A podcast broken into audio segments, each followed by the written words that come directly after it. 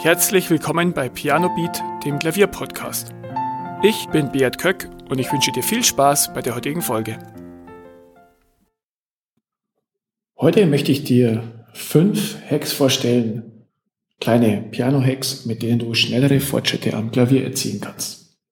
Es gibt unzählige davon, aber ein paar davon verwende ich immer wieder gerne und die bringen auch ein bisschen Schwung in deinen Überalltag. Der erste Trick ist es, wenn du dir schwierig zu merkende Teile in deinen Noten abklebst. Zum Beispiel hast du eine schwierige Stelle in der linken Hand mit Sprüngen und du kannst dir die einfach nicht gut aneignen.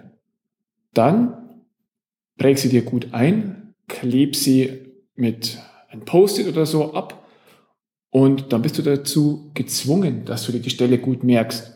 Und du wirst sehen, du wirst die Stelle dann deutlich schneller können, als wenn du immer so ein bisschen auf die Noten hinschaust, dich ein bisschen darauf konzentrierst, dass du die richtigen Töne triffst, dann gibt es ja noch eine andere Hand und so weiter. Das klingt vielleicht ein bisschen kontraintuitiv, dass du das abklebst, was du eigentlich ja so schwer lernst, aber probier es ruhig mal aus. Du wirst merken, du kriegst die Stelle dann deutlich schneller in deine Finger. Der zweite Hack, spiele schwierige Passagen mit verschiedenen Rhythmen. Vielleicht kennst du es, du hast ein Stück, wo dir ein Lauf oder eine schnelle Stelle einfach nicht gelingen will. Es klingt irgendwie nicht gleichmäßig, du spielst lauter Fehler und es kommt einfach nicht flüssig raus. Dann probier die Stelle einfach immer wieder mit anderem Rhythmus zu spielen. Betone vielleicht mal jede dritte Note, spiele vier Noten in einer Gruppe, spiel vielleicht ganz komische Punktierungen, spiel Triolen und so variierst du immer durch.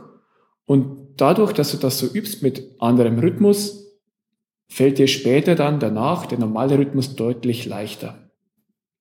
Probier das ruhig mal aus, dass du schwierige Stellen mit falschem Rhythmus übst und dann wieder zum richtigen Rhythmus zurückkehrst. Es wird sich wirklich viel einfacher danach anfühlen. Hack Nummer drei: eine Hand stumm schalten.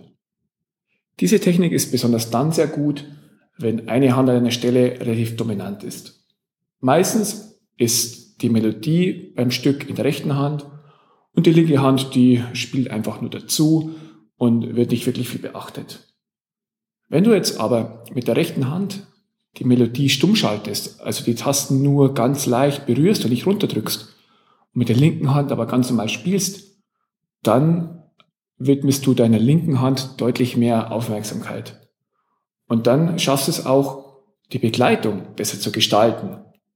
Und wenn du dann wieder die rechte Hand dazu spielst, dann hört sich's viel schöner an, weil nicht nur die Melodie gut klingt, sondern auch die Begleitung wirklich geübt und ausdrucksstark ist. Das Ganze funktioniert natürlich auch andersrum, wenn die Melodie in der linken Hand ist und die Begleitung in der rechten. Dann kannst du auch einfach mal die linke Hand stumm schalten und mit der rechten die Begleitung alleine spielen. Der nächste Hack, fang am Schluss des Stückes zum Lernen an. Der normale Weg, wie die allermeisten ein Stück lernen, ist, dass sie ganz vorne anfangen, die ersten paar Takte, dann gehen sie weiter, nehmen die nächsten paar Takte bis zum Schluss. Die Folge ist, dass die ersten Takte häufig sehr, sehr gut sitzen und der Schluss häufig nicht so gut. Kehr das Ganze vielleicht einmal um und nimm dir als erstes den Schluss vor. Den Anfang übst du sowieso noch oft genug, spätestens wenn du Durchläufe machst. Aber wenn du mit dem Schluss anfängst, dann sorgst du dafür, dass du den nicht ja, etwas zu wenig Beachtung schenkst.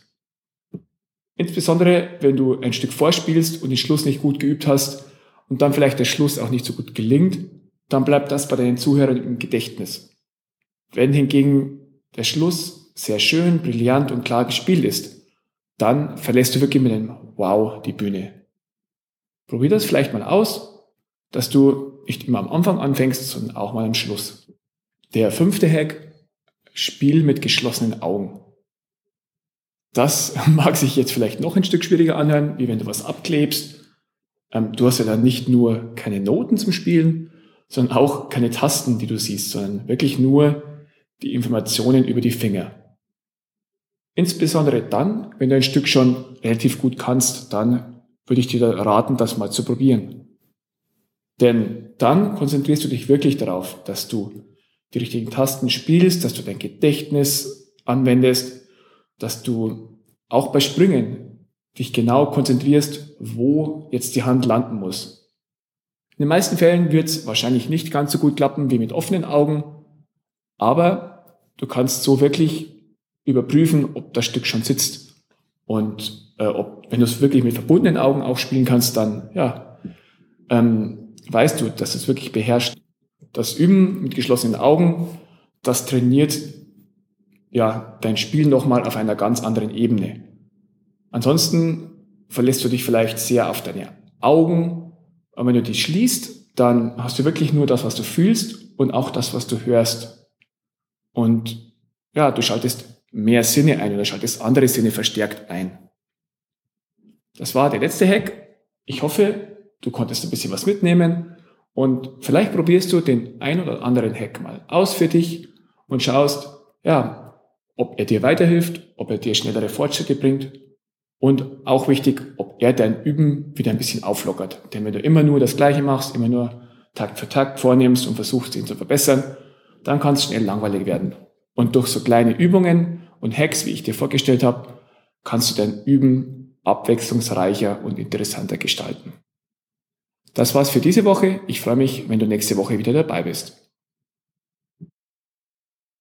Vielen Dank, dass du zugehört hast.